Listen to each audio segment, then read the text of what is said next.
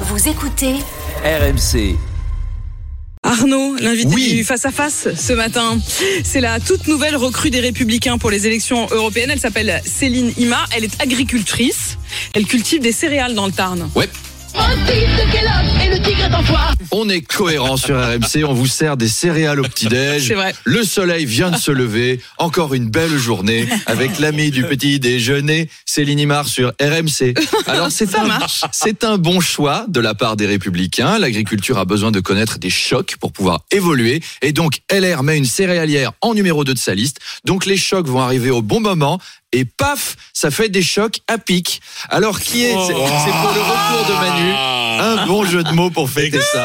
J'adore. Alors, qui est Céline Imar Elle est diplômée de Sciences Po Paris de l'ESSEC Business School. Après, elle est deux ans directrice financière d'une filiale de Bolloré au Chili. Retour en France où elle intègre PricewaterhouseCoopers, un cabinet d'expertise parisien.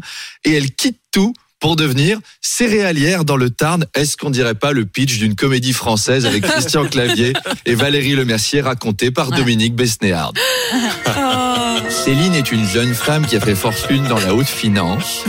Et un jour, lors du salon de l'agriculture, elle rencontre un jeune et ténébreux cultivateur joué par Raphaël Quenard, la nouvelle star, qui lui explique. Important, c'est le contact avec la terre, mais vous, les Parisiens, vous avez plus de valeur, vous savez pas ce que c'est que le travail. Ouais, ouais, ouais, ouais, nous, on n'a pas d'argent, mais me raconte pas ta vie. Nous, on a l'élevé de soleil, on peut se regarder dans une gasse.